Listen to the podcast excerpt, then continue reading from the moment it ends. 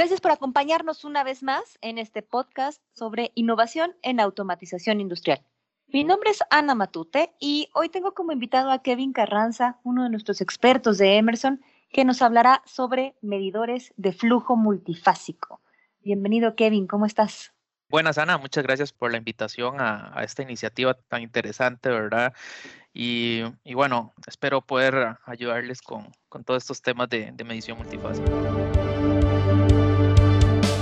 Bienvenidos a Innovación en Automatización Industrial, un podcast informativo y de actualización de Emerson Automation Solutions. Aquí conversamos con nuestros expertos sobre nuevas tecnologías, transformación digital y soluciones de automatización que impulsan a las industrias en sus desafíos operativos más complejos. Los expertos ya están listos. Iniciamos. Hemos estado hablando a lo largo de algunos episodios sobre diferentes tecnologías de flujo y en esta ocasión te agradeceremos que nos ayudes a entender un poco más sobre la medición de flujo multifásico. Si te parece, vamos desde el principio de funcionamiento. ¿Cómo es que funcionan estos medidores de flujo? Bueno, eh, lo que es la, medición multifásica sí, sí viene a ser una medición un poco diferente, ¿verdad? A, las mediciones convencionales de, un único flujo. En realidad, eh, el medidor multifásico que, que, tenemos en Emerson es un medidor multifásico en línea, ¿Qué significa esto? Bueno, esto quiere decir que, que, la medición se realiza sin necesidad de hacer separación de las fases. Cuando hablamos de un fluido multifásico es porque hay presencia de tres fases en, en el mismo caudal, que en este caso sería eh, agua, gas y, aceite. Entonces, eh, en este caso, nuestros medidores multifásicos, al funcionar con esta tecnología de, en línea, eh, la complementamos, ¿verdad? Con una solución que llamamos de impedancia eléctrica. Bueno, ¿qué significa esto? Bueno, básicamente lo que hace es que significa es que se emplean pares de electrodos que trabajan de una manera capacitiva o conductiva para determinar fracciones de fases y a su vez estiman los flujos volumétricos. Entonces, como puedes ver, eh, se van haciendo como varias mediciones dentro del, mismo equipo. Son, son mediciones que van ocurriendo simultáneamente. Entonces, para lograr esto, bueno, los sensores realizan mediciones de permitividad y conductividad. Esto para determinar el modo de operación dependiendo de la presencia de gas y de agua en la mezcla. Todo esto con el objetivo de determinar cuál es el régimen de flujo que está trasegando por, por el medidor y de esta forma poder utilizar un algoritmo adecuado para poder hacer la estimación del cálculo. Dependiendo de la, complejidad de la aplicación, se pueden sumar otros subsistemas adicionales para mejorar el desempeño del equipo, por ejemplo, el medidor Venturi o los densitómetro gamma, que ayudan no solamente a expandir la envolvente de operación del, equipo, sino también a mejorar las precisiones de, medición, principalmente, por ejemplo, en flujos intermitentes. Entonces, es como, una idea, ¿verdad?, de, cómo funcionan estos equipos. Muchas gracias, Kevin, por la explicación. Eh, este tipo de medidor de pronto genera mucha polémica porque tiene una fuente radioactiva. Explícanos un poquito por qué requiere de esta fuente radioactiva, si se puede usar el equipo sin la fuente, cuál es la razón de ser, qué riesgos tiene. Háblenos un poquito de esa tecnología. Claro, claro. Mira, eh, la, fuente radiactiva es una fuente sellada de ceso 137 que básicamente viene a ser como el, componente principal de nuestro densitómetro que empleamos principalmente para hacer la medición de densidad de la mezcla. Lo utilizamos principalmente con esa, con esa función. El densitómetro opera mediante una tecnología de atenuación de rayo gamma. ¿Qué significa esto? Bueno, lo que hace es que permite contar una cantidad de impulsos de intensidad, de, intensidad gamma después de que los rayos son absorbidos por partículas en el fluido de diferentes las fases, como por ejemplo los componentes gaseosos generan un mayor conteo de pulsos en comparación a los componentes líquidos. Esto nos va a permitir a nosotros poder hacer una separación de las fracciones de gas y de líquido. Entonces, de esa forma el, el sistema puede entender cuánto es gas y cuánto es líquido. Por otro lado, es posible utilizar el medidor sin fuente, como como bien lo, consultaste. Sin embargo, esto implica que la medición del densitómetro es reemplazada por un software. Entonces, siempre cuando tenemos esa situación, ¿verdad? Que estamos reemplazando un, medidor dedicado por software, vienen ciertas limitaciones. Normalmente este software emplea un algoritmo basado en, en el mismo uso de impedancia eléctrica para identificar puntos de flujo con valores altos de permitividad o conductividad en una serie de tiempo. Esto, esto básicamente lo, lo que viene a, a ayudarnos a entender es identificar puntos donde hay alta permitividad o conductividad para entender si hay presencia o no de gas. Entonces, de esa forma, eh, podemos eh, hacer la, la, diferenciación de las dos fases líquida y gaseosa. Normalmente no se recomienda la tecnología no gamma para eh, aplicaciones con fracciones de gas muy elevadas, digamos que por 85%, porque el flujo se vuelve muy intermitente. Y para un software ya es difícil predecir cuando hay presencia o no presencia de líquido. Entonces, normalmente eh, va a depender mucho de la aplicación si recomendamos o no el uso de este elemento. Entendido, Kevin. Y ya que mencionabas las aplicaciones, ¿cuáles serían las aplicaciones tradicionales o las más comunes en las cuales necesitamos aplicar la medición de tipo multifásico? A ver, la, medición multifásica es un fenómeno de, de, de, la industria oil and gas que dice, ha estudiado desde los 80. O sea, básicamente lo que se quiere es, es, es medir con exactitud los caudales de las fases de agua, gas y aceite en un flujo principal de producción. Eso, eso, es lo que queremos. Entonces, normalmente las aplicaciones tradicionales están enfocadas o ocurren principalmente en las etapas de upstream en, en esta industria de, de, del petróleo. Eh, bueno, también pueden haber presencia de flujo multifásico en otras etapas, por ejemplo, donde hay una mezcla de, de, dos fluidos simultáneamente en una misma tubería. No sé, por ejemplo, una presencia de un condensado, una cosa así, pero principalmente lo vamos a encontrar ahí. Eh, la necesidad de, este tipo de medición la hemos visto en, temas como en boca de pozo, para medición dedicada de, de pozos específicos, eh, hacer mediciones en tiempo real y monitoreo de pozos. También se puede utilizar para el testeo de pozos cuando se quiere tener una unidad móvil y pueda llevarse a ciertas plataformas. Y también eh, súper importante la parte de asignación de producción, inclusive hay clientes que lo, lo utilizan para transferencia a custodia dependiendo de ciertos eh, requerimientos puntuales, dependiendo de la, de la legislación local. Entonces, eh, vamos a tener es, ese enfoque en, en, en, ese tipo de aplicaciones. Igual, este, es, esto nos va a ayudar no solo a, a, a tener un, un, equipo que va a funcionar muy similar a nuestro, a nuestro separador de producción, que al mismo tiempo podría pesarse y, y normalmente se, se, utiliza mucho para reemplazar separadores de prueba que vienen a hacer este, esta etapa de testeo que, que te menciono. Kevin, me interesa mucho lo que comentas sobre los separadores de prueba. Entiendo entonces que esta podría ser una ventaja que se tiene con el uso de estos medidores multifásicos. ¿cierto? ¿Qué otras ventajas tenemos con, con los medidores multifásicos? Sí, de hecho, o sea, si lo, si lo ligamos al tema de los separadores, la principal ventaja de los medidores multifásicos en línea es la disponibilidad de datos en tiempo real. O sea, no hay, no hay tiempos de estabilización o espera como los que pueden presentarse en la operación de un separador. Eh, y esto permite una rápida respuesta cuando, cuando ocurren fenómenos como los de irrupción de gas o agua en el yacimiento, que es donde cuando hay presencia de agua, cuando se inyecta agua o gas, es lo que permite mantener la presión del yacimiento. Entonces, a veces eso puede salirse un poco de control, ¿verdad? Y, no sé, tal vez inyectar más, o, más agua o más gas de lo normal y afectar la, la, producción. Entonces, la idea es poder controlar ese tipo de cosas.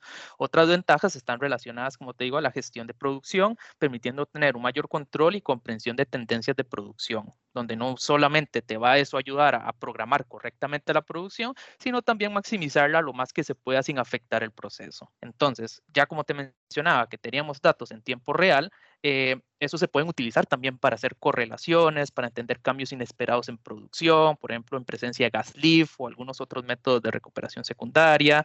Te va a poder también ayudar en la parte de optimización de químicos, ya sean algún inhibidor que se tenga que estar inyectando, eso te puede ayudar a entender el comportamiento, si está haciendo el efecto que se quiere. Eh, también el tema, tenemos también el tema del peso y tamaño del equipo, que es muchísimo, muchísimo menor, ¿verdad? Que permite su movilización y operación de una manera más, más sencilla, sin mencionar el ahorro en, en mantenimiento. Por ejemplo, este último es súper, es, súper importante, el beneficio económico que puede traerte, ¿verdad? Al tener un equipo eh, compacto, multipropósito, que no solamente va a minimizar esa huella de carbono por, por, sus dimensiones y demás, sino que reduce la necesidad de, de agregar líneas adicionales, eh, etapas de prueba, y que todo eso lleva a un CAPEX alto y el tema de mantenimiento que te va a ayudar a reducir ese OPEX al, tener un equipo más compacto, sin partes móviles, etcétera. Entonces, eh, las ventajas realmente este, son considerables y lo más importante, se pueden, se pueden transformar en un beneficio económico también. Kevin, teniendo tantas ventajas este tipo de medidor para algunas aplicaciones puntuales, como ya nos lo decías, que nos permiten hasta, hasta ahorrar alguna, algo de presupuesto en algunos otros equipos adicionales, como lo comentabas, ¿qué necesito saber para poder dimensionar un medidor de, de este tipo? ¿Qué parámetros requiero conocer? Para el dimensionamiento de, un medidor de este tipo es, importante tener claro que lo, que se necesita son los caudales de las fases del pozo o del grupo de pozos en el cual yo, yo estoy interesado en, utilizar esta, esta aplicación, ya sean datos históricos de producción o, o proyecciones de producción. En caso del en el caso de que el pozo o los pozos se encuentren en perforación, porque a veces nos pasa que, bueno, el cliente todavía no, no, tiene el pozo, pero bueno, su proyección es comprar un equipo para medir en esos pozos. Entonces, en esos casos se puede trabajar con proyecciones. Em, en caso de que el cliente no cuente con los caudales individuales, que a, veces la, información no está disponible, si tiene los caudales de líquido y gas, eh, con solo que nos hagan, nos facilite el tema de la presencia de corte de agua o o nos, facilite la, relación de gas-aceite para, para determinar nosotros los caudales individuales. Sin embargo, si necesitamos por lo menos entender un, tener como una idea de, de una de las fases y algún otro factor que relacione una de las dos fases que nos, nos están facilitando. De esa forma, nosotros podemos hacer el cálculo correspondiente para, para hacer la validación. Otro parámetro que es clave es la, la presión y temperatura de operación. Definitivamente son las condiciones son condiciones críticas y nos van a nosotros ayudar a, poder hacer las, las, conversiones a condiciones actuales. Todos los mapas de flujo y todas las envolventes de operación se trabajan con condiciones actuales, por eso necesitamos de esas, esos datos para nos poder hacer nosotros las conversiones pertinentes. Otros detalles como el tamaño de la tubería, si se requiere un skid, la composición de hidrocarburos, presencia de, de sulfuros y demás son, son importantes para nosotros para hacer la mejor selección del equipo,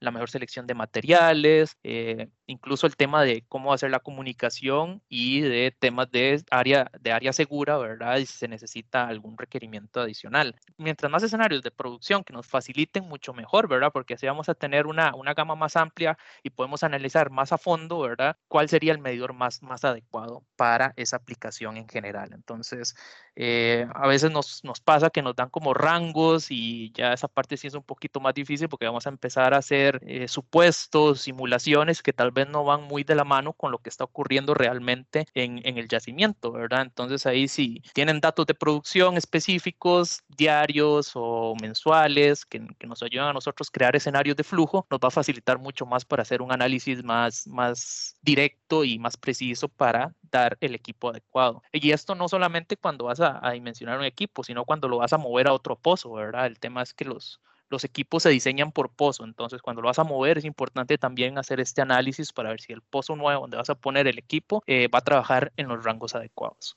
Kevin, y hablando de sistemas de referencia, ¿cuál sería la comparación que puedo hacer entre los medidores multifásicos y algún otro sistema de referencia? ¿Cuáles puedo utilizar? ¿Qué recomendaciones tienes en ese sentido? Bueno, esa es muy buena pregunta porque mucha gente se confunde con los sistemas de referencia de de los prover tests y de las mediciones de gas, donde tenemos los computadores de flujo que aplican ya con normas APIs específicas y a veces como que se crea esa confusión, ¿verdad? Cuando, cuando pasamos de eso a una medición multifásica. Bueno, eh, para poder hacer una comparación adecuada de los sistemas de referencia, que normalmente un sistema de referencia clásico es un separador de producción, eh, los medidores multifásicos tienen que eh, tener disponible la información PVT. La información PVT es la, información de presión, volumen y temperatura a condiciones de yacimiento. Entonces, eh, nosotros con esa información podemos definir, ¿verdad? una serie de factores de compresión para poder llevar las condiciones actuales de medición del equipo a condiciones estándar, para, para que los dos sistemas, por decirlo de alguna manera, puedan hablar el mismo idioma. Em, sin embargo, bueno, como, como normalmente se, se, tiene instrumentación bastante básica en los separadores, hemos encontrado eh, limitaciones que no permiten una adecuada comparación. Por ejemplo, eh, sensores individuales sobredimensionados, eh, instalados de una manera incorrecta, que no se les daba el mantenimiento adecuado. Entonces, Ahí sí es importante que cuando hagamos este tipo de comparación, ambos sistemas, ¿verdad?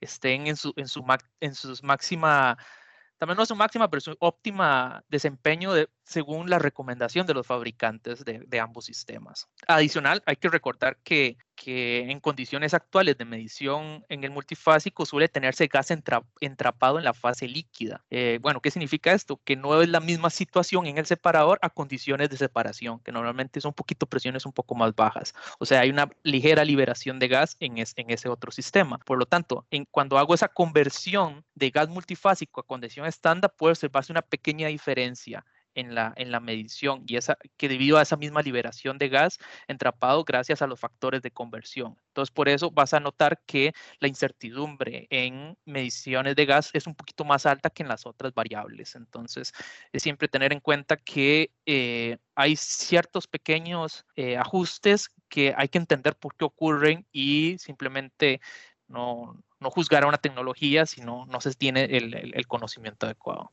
De acuerdo, Kevin. Y hablando de transformación digital, ¿qué papel tienen estos equipos multifásicos dentro de la estrategia de transformación digital de una corporación? Bueno, durante el desarrollo de la tecnología de Emerson para medición multifásica, bueno, estamos en el mercado ya hace, bastante tiempo y muchas de las capacidades nuevas de desarrollo de la tecnología se han enfocado en la parte de de, software, ¿verdad? Y hemos venido, mucho eh, haciendo el tema de, de, compensaciones, ¿verdad? Automáticas, la parte de integraciones con otros sistemas para poder hacer más generalizada la utilización de estos productos, incluso de una manera más, más, más fácil y directa. Por ejemplo, muchas de las transformaciones, estrategias de transformación digital de, Emerson eh, se ha trabajado en una solución de eh, monitoreo de desempeño remoto para los medidores multifásicos. ¿Qué, ¿Qué, significa esto? Bueno, que la idea es que el cliente pueda acceder a una plataforma de analítica de datos donde se pueda observar la información de producción en tiempo real como parte de, este tipo de servicios o plataforma, también está la, alternativa de que expertos de Emerson puedan acceder a la información, ayudar al cliente con la interpretación de la información y que estos hagan recomendaciones puntuales de cómo mejorar el desempeño o hacer ajustes necesarios al, medidor para la operación específica de, X, de X pozo, ¿verdad? Entonces, muchas de todas estas tecnologías que nos ayudan no solamente a, a tener la información lo más pronto posible, un, casi en tiempo real, ¿verdad? Y en, y, en cualquier dispositivo, si lo tenemos en, en, una solución, en una plataforma, prácticamente cualquier persona dentro de la jurisdicción, ¿verdad? del pozo, ¿verdad? Va a poder ver esto. Y adicional, tenemos la, la, la, la opción de, de hacer ese, esa conexión remota con los equipos y de esta forma poder tenerlos integrados a otros sistemas más, más grandes de, eh, de analítica de, la misma empresa. Entonces, siempre hemos buscado esa, esa conexión, esa facilidad para poder eh, operar los equipos de la forma más adecuada. Kevin, pues muchísimas gracias por, por, tu tiempo, gracias por ayudarnos a disipar esas consultas sobre este tipo de medición multifásica y bueno, los esperamos más adelante en algún otro episodio de estos eh, podcasts que estamos haciendo para ustedes sobre innovación en automatización industrial. Kevin, de nueva cuenta, muchas gracias, gracias a la audiencia por acompañarnos y no se pierdan nuestros episodios, cada viernes estrenamos uno.